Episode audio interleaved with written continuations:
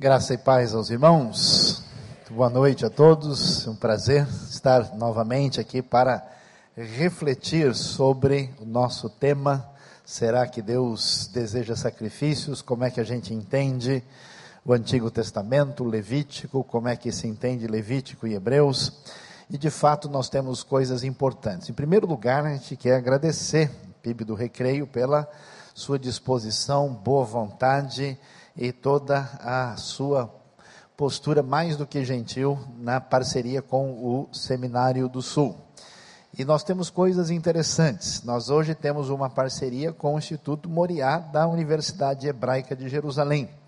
Ano passado fizemos uma viagem arqueológica. Imagina só o que a gente entrar num sítio arqueológico, numa caverna de 2.300 anos atrás e o nosso grupo, na hora, tirar 500 objetos distintos, diferentes, que foram encontrados e vão para análise. O pessoal não sabe nem direito o que descobriu, mas que alguma coisa ele achou, né? Está é, devidamente achado e vai ser avaliado lá. Então, é, essa experiência tem sido positiva. Estamos numa parceria com o Southwestern Baptist Seminary de Dallas, lá no Texas, que é da Convenção Batista do Sul dos Estados Unidos. Que, aliás, na semana que vem temos aula da pós-graduação em pregação expositiva. Quem vai iniciar essas aulas é exatamente o Dr. Russell Shedd. E vai falar na segunda-feira à tarde sobre pregando expositivamente no livro de Atos dos Apóstolos. E teremos também pregando no Apocalipse e também pregação nas parábolas com um professor convidado que vai estar conosco essa semana. E nós também vamos continuar a nosso progresso em parceria, parceria que deve acontecer brevemente com uma outra organização batista na Inglaterra. Os irmãos orem por nós e nosso trabalho de parceria principal no Brasil é exatamente com a PIB do Recreio. Nós temos cursos que estão acontecendo durante a semana aqui, tanto livre para qualquer pessoa que deseja aumentar o seu conhecimento como cursos de pós-graduação. Eu mesmo estive agora, no final do ano passado, dando aulas aqui uh, para os amigos e irmãos todos participando e interessados. E, aliás, o nosso vídeo oficial que vocês vão ver, está devidamente sinalizada a participação da PIB do Recreio. Mas nós queremos ampliar isso. De modo que em breve nós queremos selecionar aí temas muito contemporâneos, necessários para entender a realidade do mundo que vivemos no aspecto religioso eh, e no aspecto social com a palavra de Deus e a teologia que vai acontecer aos sábados de manhã. Em breve isso será anunciado. E amanhã você vai ter oportunidade uh, de mostrar o seu interesse concreto, já que você vê que tanta coisa se aprende numa conferência bíblica, imagine num curso de aprofundamento. Se você gostou muito desse aviso, indique e divulgue para os seus inimigos. Se você não gostou, para os seus amigos. Se você não gostou nem um pouco, divulgue para os seus inimigos, né? Para que a gente tenha aí.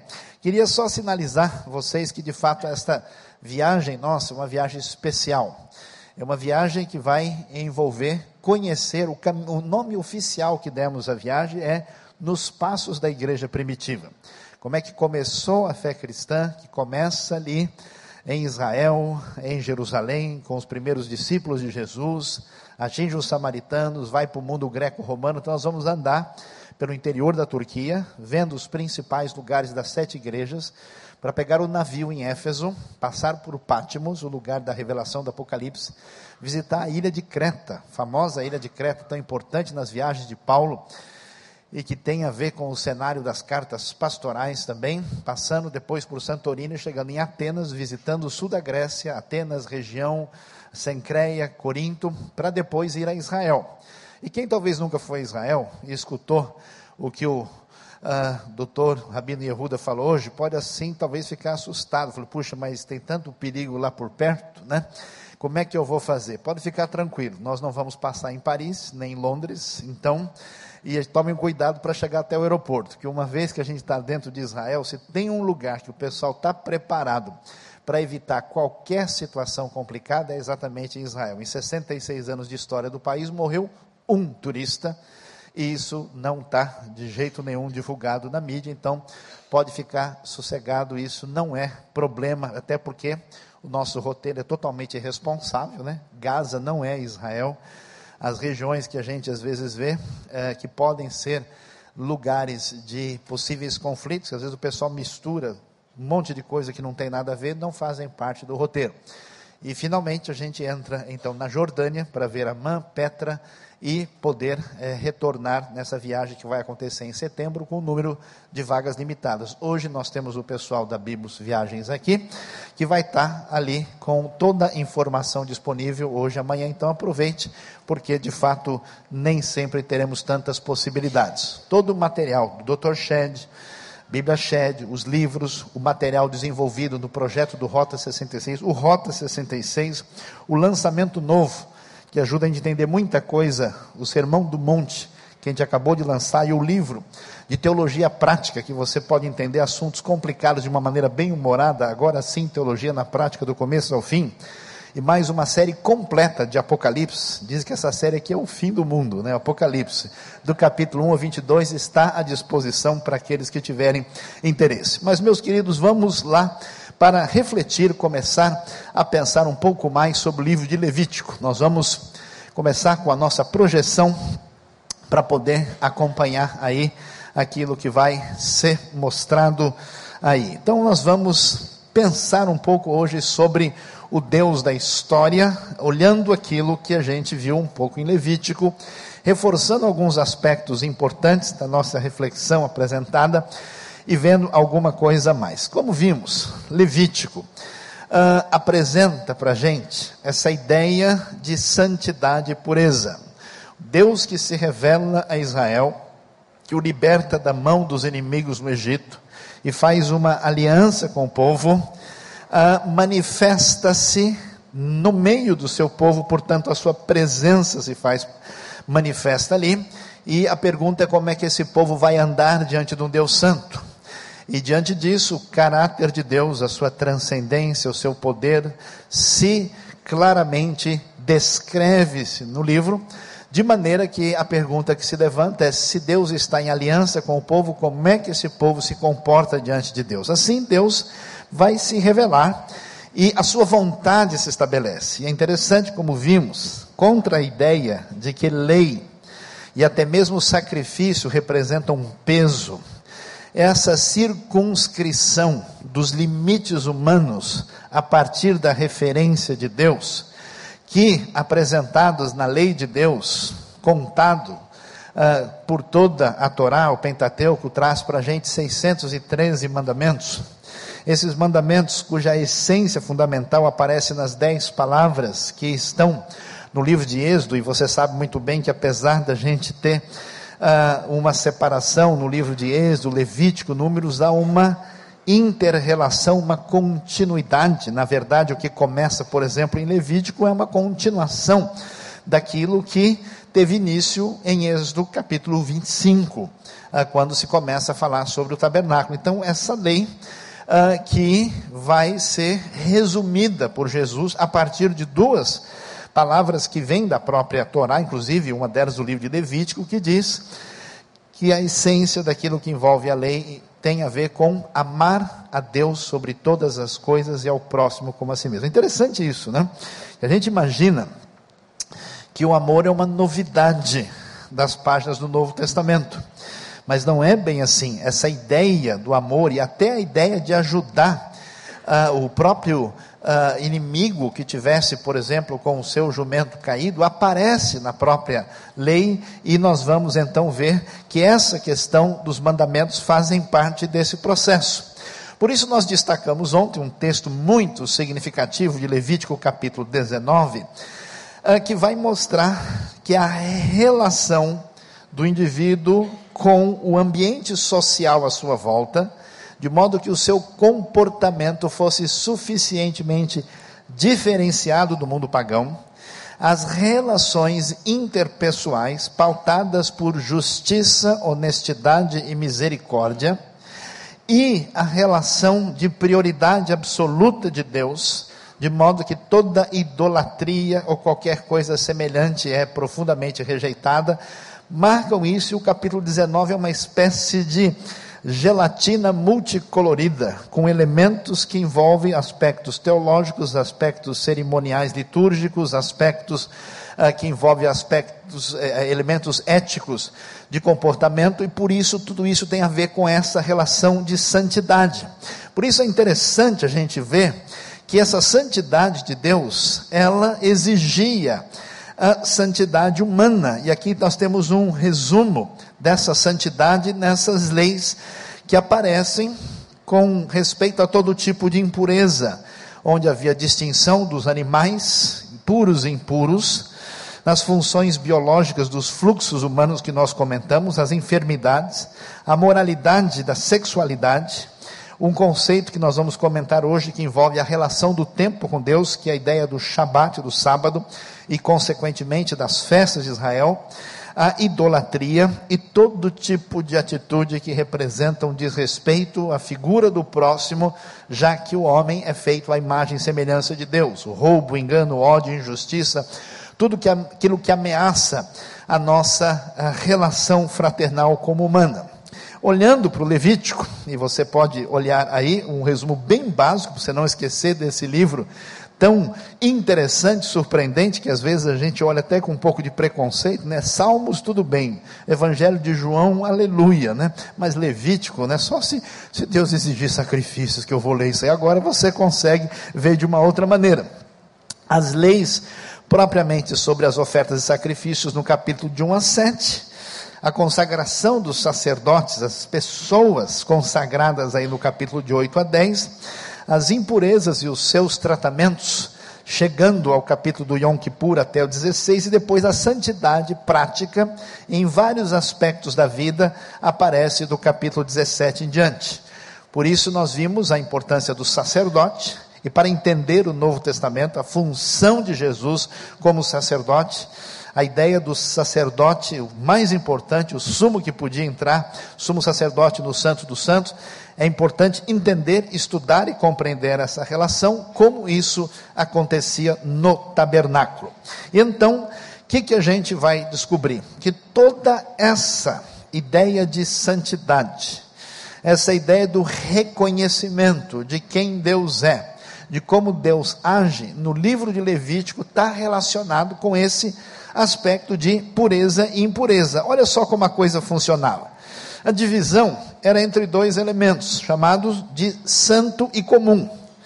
E uma outra categoria que se estabelecia na divisão das coisas entre aquilo que é chamado de puro e impuro. Aquilo que é puro, se se aproximasse de alguma coisa que tivesse relação com a morte, ou com distanciamento em relação a Deus, que negasse de alguma maneira, direta ou indireta, Deus como aquele que está relacionado com a vida, passava por um processo de que envolvia contaminação.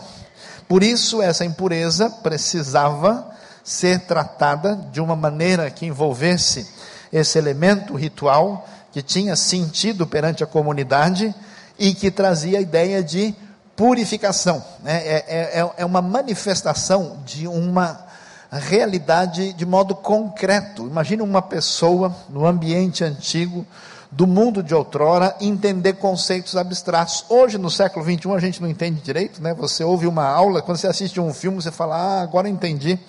Então, esse aspecto didático sobre as coisas de Deus são muito interessantes e valiosos. E aquilo que era comum, para ser devidamente apresentado perante Deus, passava por aquilo que é chamado de santificação. E se aquilo que é santo entrasse nessa relação de desrespeito, desprezo, dessa configuração do espaço e do mundo, segundo Deus, o seu domínio, o seu poder e a sua santidade, isso era chamado de profanação. Esse é o ciclo de Levítico. Essa realidade do sacrifício parece aí, e uma curiosidade interessante, nem todo mundo sabe, imagina uma coisa dessa, os samaritanos existem até hoje.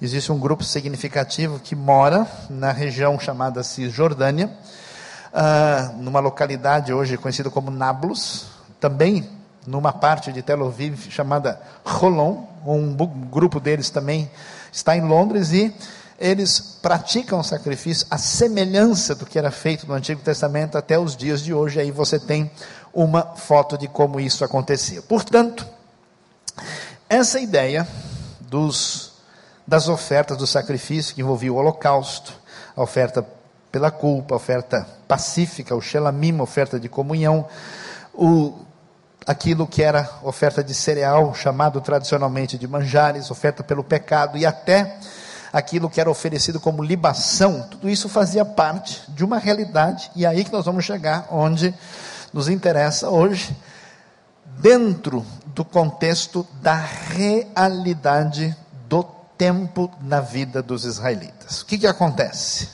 A nossa vida sempre será entendida pela nossa condição de criatura e de limitação dentro do tempo e do espaço. Já o famoso estudioso, filósofo alemão conhecido, chamado Dr. Immanuel Kant, chegou a sugerir uma coisa interessante que diz que jamais a mente humana consegue organizar qualquer coisa da realidade distante das categorias de tempo e de espaço. E muita gente até imagina né, que quando a gente for para o céu, para a vida eterna, a gente vai virar fumacinha e vai viver numa realidade onde não existe mais tempo. Muito pouco provável que isso possa acontecer, porque nós ressuscitaremos em corpo. E embora estejamos diante de Deus, estaremos numa condição de criatura. Nunca o eixo do tempo e do espaço deixará de ser uma realidade onde nós, estamos incluídos. Só Deus, na sua essência, está acima dessa própria realidade. Portanto, essa é a base de toda coordenação da compreensão humana.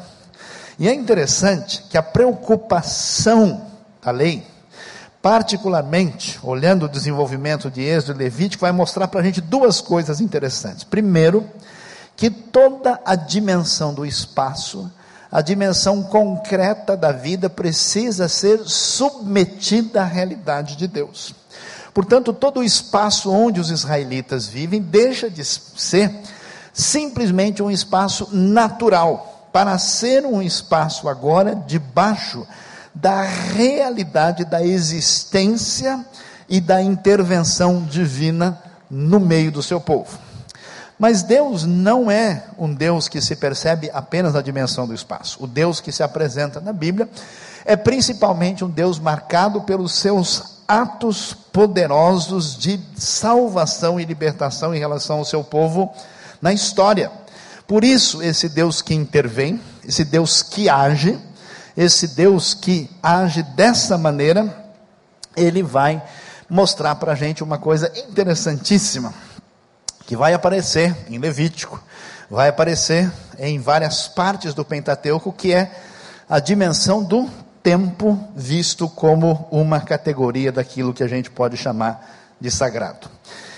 Por essa razão é que nós vamos ver o capítulo, talvez assim, de maior expressão teológica profunda dentro de Levítico. Se o capítulo 19 é um, é um, é um exemplo das vários elementos que estão perpassando por todo o livro, o capítulo 16 é o capítulo dedicado àquilo que é o elemento fundamental que tem a ver com pureza, com santidade e com a questão de resolver o problema do pecado. E o que, que diz esse capítulo que vai dedicar a sua atenção ao dia da purificação, Yom Kippur, que até hoje na tradição judaica é o dia mais especial e sagrado do ano. Diz o texto: Este é um decreto perpétuo para vocês. No décimo dia do sétimo mês, vocês se humilharão, que é uma maneira de dizer, vocês deverão jejuar. E não poderão realizar trabalho algum, nem o natural da terra, nem o estrangeiro residente, que era incluído dentro da comunidade porquanto nesse dia se fará propiciação por vocês para purificá-los. Então, perante o Senhor, vocês estarão puros de todos os seus pecados. Este lhe será um sábado de descanso, quando vocês se humilharão, é um decreto perpétuo. O que é interessante é que essa dimensão da realidade da purificação na vida de um fiel a Deus no Antigo Testamento se dava num momento que é chamado o momento específico dentro do calendário, no décimo dia do sétimo mês. Daí o que, que a gente vai ver? Que toda a lei, toda a realidade do Antigo Testamento vai fazer uma coisa muito interessante, que o ser santo, o consagrar-se a Deus, não é só uma realidade que envolve a reorganização da dimensão do espaço, mas da dimensão do tempo também, da dimensão que envolve a nossa vida. Quer ver uma coisa interessante? A maior riqueza que os irmãos, todos que aqui estão nessa noite, têm é o tempo. O maior problema que a gente tem na nossa vida é o tempo usado de maneira indevida.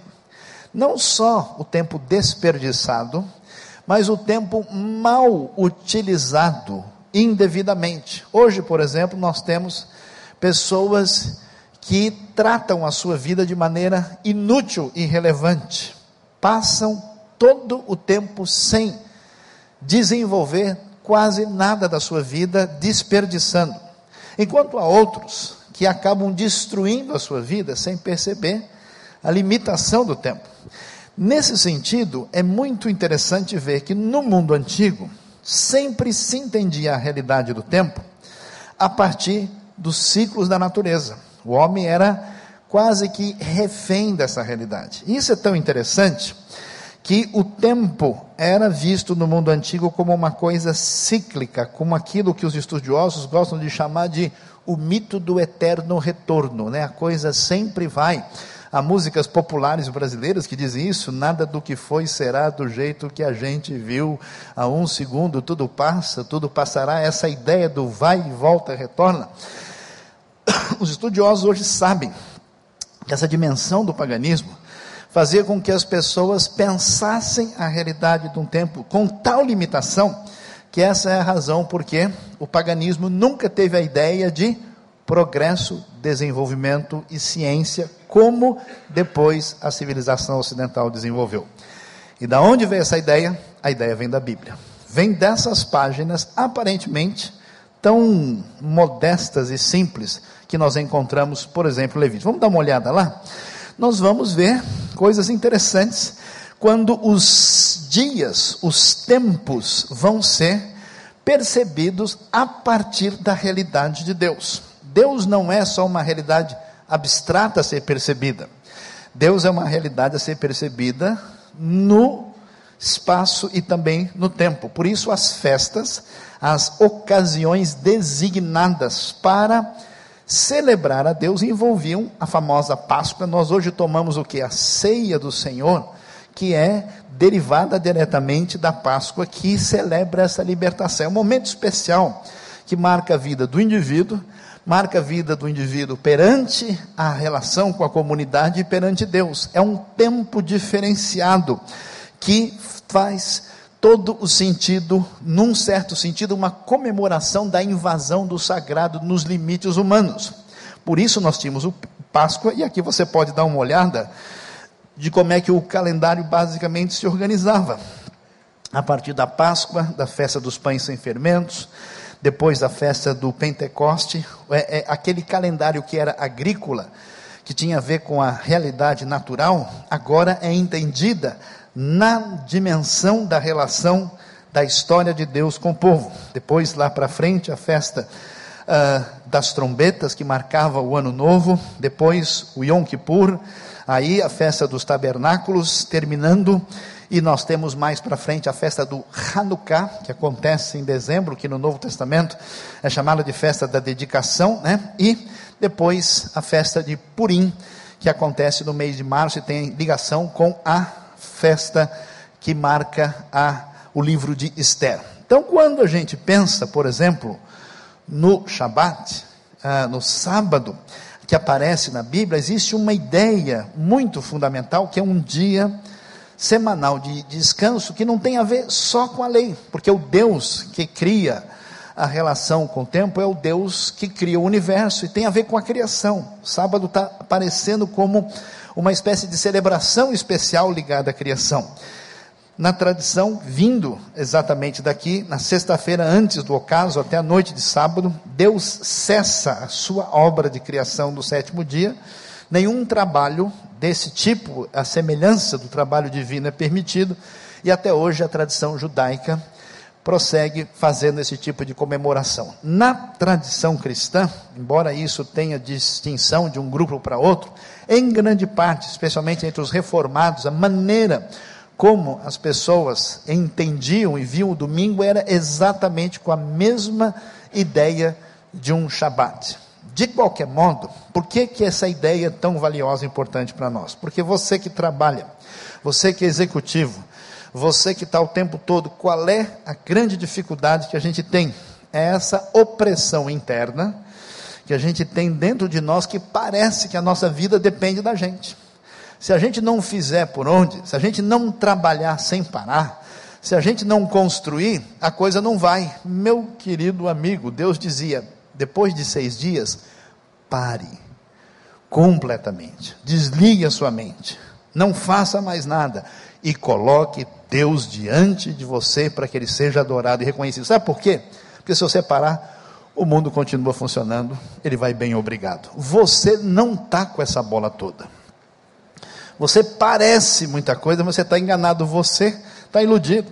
Se você comer a sua unha, sua empresa não melhora. Se você comer a mão, piora a sua mão, a empresa continua ruim. Se você ficar desesperado, se você se permitir nesse complexo de onisciência inútil, não chegará a lugar nenhum. Por isso, ser saudável na dimensão do tempo é descansar em Deus, porque Ele continua sendo o Senhor do universo e toda ansiedade é pecaminosa por falta dessa percepção que existe sobre a realidade. Veja só como essas coisas eram importantes. A gente tinha o chamado Rosh Hashanah, o ano novo. Depois, o dia da expiação não está na ordem aqui exata, a ordem não está organizada adequadamente. Depois, tabernáculos ou cabanas, Sukkot, a Páscoa, Shavuot, que é as festas das semanas, ou Pentecostes, Hanukkah, festa das luzes, Purim, Simchat Torah e até outras festas que não estão ligadas diretamente com a Bíblia, mas têm a mesma dimensão, como a lembrança da destruição dos templos que acontece no dia 9 de Ave. Esses elementos fazem todo sentido nessa dimensão da compreensão do tempo, de modo a entender que ele deve ser submetido à realidade de Deus. Essa ideia trouxe um pensamento interessante na Bíblia. Trouxe um pensamento que as pessoas não tinham, porque todos os deuses do mundo antigo eram deuses geograficamente limitados. Às vezes eles interferiam em alguma coisa. A Bíblia diz que Deus é o Senhor do tempo e do espaço. Como Deus é o Senhor do tempo e do espaço, o tempo e o espaço é dedicado a Ele de maneira especial. E isso tem relação com santidade. De tal forma que esse Deus, que é o Deus dessas comemorações, que celebram, evocam e lembram a todos que Ele é o Senhor, Ele é o Senhor da história. O que quer dizer isso? Que a história não está rolando por acaso que a história está nas mãos de Deus, que a realidade do mundo tem começo, meio e fim, que existe um encaminhamento de Deus, né? Quando o povo enfrentava uma crise muito grande, o que, que eles eram levados a fazer? Lembrem-se do que o Senhor fez no passado. Você nunca viu o currículo de Deus, não? Você está nervoso por quê? Está chateado? Você já sabe como é que ele está? Você acha que isso é novidade para ele? Isso por acaso fugiu o seu controle? Deus é o Senhor da história, por isso a realidade cronológica através do tempo ela tem sentido, tem origem, tem história e tem direção, e o universo está nas mãos do Deus Todo-Poderoso, Criador dos céus e das terras. Essa é a realidade. Então isso é celebrado, vamos adiante, e vamos ver aí as festas como ah, o Yom Kippur, depois da festa da semana do Pentecoste, né, que evoca aí a colheita juntamente com o momento especial. E veja que quando você vai ver na fé cristã, esses elementos do Pentecoste vai ser o Espírito Santo que está exatamente relacionado com essa ideia. O tabernáculo, as cabanas, que também é uma referência importante. Amanhã vocês vão ouvir um pouquinho mais sobre isso. E o que, que a gente vai ver? Nesse processo, nós vamos perceber que a trajetória histórica que vai de Levítico até Hebreus vai mostrar para nós o eixo desse Deus que atuou através da história, onde nós vamos ter um livro comparando os dois, do Antigo e do Novo Testamento, onde a dimensão inicial era a discussão da santidade, como é que se poderia viver diante do Deus Santo, como é que a gente poderia oferecer algo que fosse aceitável perante Ele e qual é o tipo de vida que devemos viver. Agora, essa realidade no eixo da história, como nós vimos ontem, muitos dos elementos revelados nesse primeiro testamento, que apontavam para um cumprimento maior, já que Jesus vem claramente como o rei messiânico da aliança de Davi, vem como o profeta, aquele que tem a palavra última, que vai dizer aquilo, conforme Deuteronômio 18 diz, que Deus vai levantar um profeta semelhante a Moisés, e aquele que não ouvir será estipado do meio do seu povo, mas ele também vem como o grande sacerdote. E para entender essa realidade, essa dimensão é tão importante. Jesus vai ser apresentado como alguém singular, como aquele que completa plenamente essa revelação, então ele tem uma superioridade em relação a isso. A obra do Filho como esse sumo sacerdote completo que se estabelece no eixo do tempo, e assim se inaugura essa nova aliança. Portanto, nós vamos ver que essa realidade, que exerceu o seu papel que ensinou adequadamente e cumpriu ah, o seu uh, elemento necessário na história do povo ali no deserto, na revelação mosaica, é claro, vai dizer Hebreus que o sangue de bodes e de carneiros por si só não tem condição de perdoar pecados.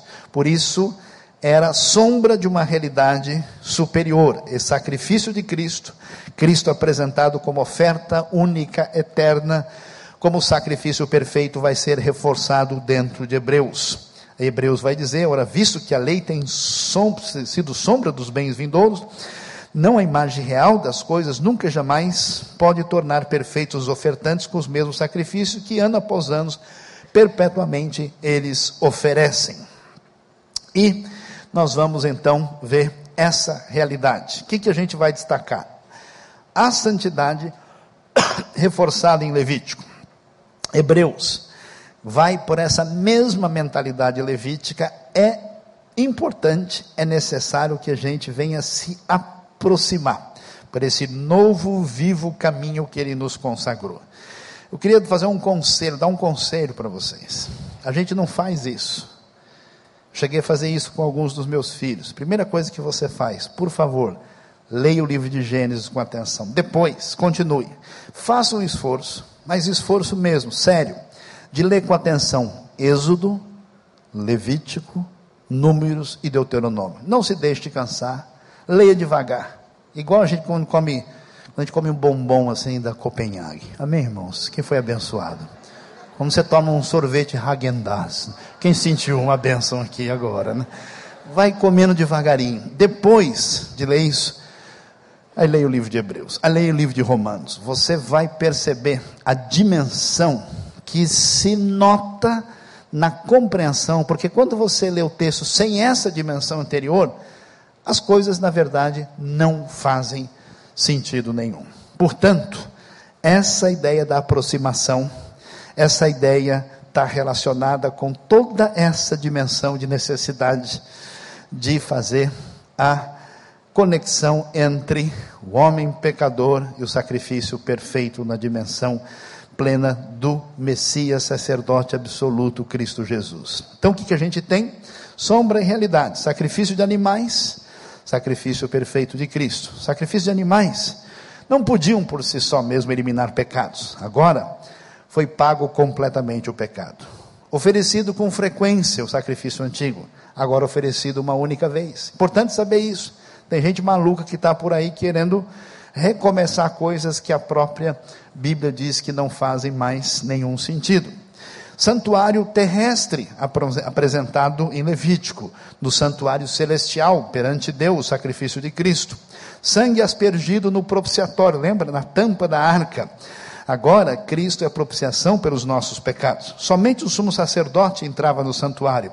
Olha que coisa interessante. Depois de ser Levítico, depois de você sentir a grandiosidade, a santidade, a pureza, tudo que envolve Deus, aproximar-se de Deus ganha uma outra conotação. Aí, quando você lê que nós podemos com ousadia chegar diante do Senhor, uau, dá até dar uma arrepiada assim para a gente perceber o que está envolvido nisso. O sumo sacerdote, por melhor que fosse, era imperfeito. E agora, o sumo sacerdote perfeito, que aliás sofreu e foi tentado como nós, e intercede por nós, e por isso nós estamos diante de Deus com condição de acesso pleno a Ele. Eu queria encerrar dizendo para a gente que depois das nossas reflexões, em que nós pudemos aprender sobre a realidade de sacrifício, sobre função, papel da lei e a diversidade dessa lei e como é que ela serve de referência para a nossa vida e como hoje nós entendemos a manifestação de Deus nesse aspecto do tempo. A pergunta prática que eu coloco para a sua vida é como é que a realidade do tempo em relação a Deus e a sua dedicação a Deus tem sido considerada. Eu fico impressionado, eu fico chateado, na verdade. Eu vejo gente com potencial, com inteligência, com capacidade, com recursos. E você vê essas pessoas na esfera empresarial, na esfera acadêmica, na esfera pessoal, muitas vezes alcançando espaços proeminentes e significativos. Mas a mesma coisa não acontece naquilo que envolve que Deus deseja de você. Romanos 12 vai dizer para a gente. Você quer saber mesmo o que é sacrifício? Romanos 12 vai dizer, meu amigo, enquanto você tem vida, enquanto você tem tempo, sabe o que acontece? Agora chegou a hora do sacrifício vivo e aceitável diante de Deus. Como é que é esse sacrifício? Não é mais cordeiro, não é mais cabra, não é mais qualquer novilho, o sacrifício vivo é você. Deus quer que você se pegue, se leve, chegue diante do altar e se coloque lá. Esse é o sacrifício. A lei, no fundo, era uma coisa ainda muito simples. Será que Deus deseja sacrifício? Deus não deseja sacrifício. Deus deseja você inteiramente dedicado à sua obra. E você precisa fazer isso de maneira prática. Deus te deu vida, saúde, condições e capacidade. E isso só vai se tornar realidade quando isso entrar na prioridade do seu tempo.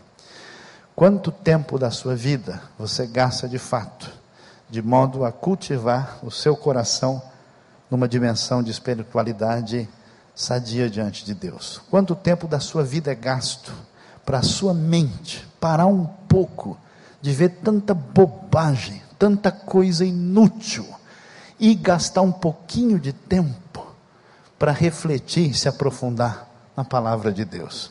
Ah, pastor, mas eu esqueço as coisas. Meu amigo, se algo começa a fazer parte do seu coração e a sua mente gasta tempo nisso, isso fica em você. Conheço gente que não sabe, escreve Jesus com G e salvação com C cedilha, mas sabe a escalação do time dele sabe música popular de cor, sabe um monte de coisa inútil. Portanto, uma maneira, de fato, a gente consagrar-se diante de Deus é perceber que o Deus que nós adoramos é o Senhor da história, o Senhor do tempo, Ele é o Senhor da sua história. Por isso, depois dessa conferência, eu queria que você pensasse na sua agenda e no seu tempo em relação à qualidade de vida perante Deus que você vai colocar como apresentada diante dele. Deus abençoe a nossa vida, Deus abençoe o nosso coração.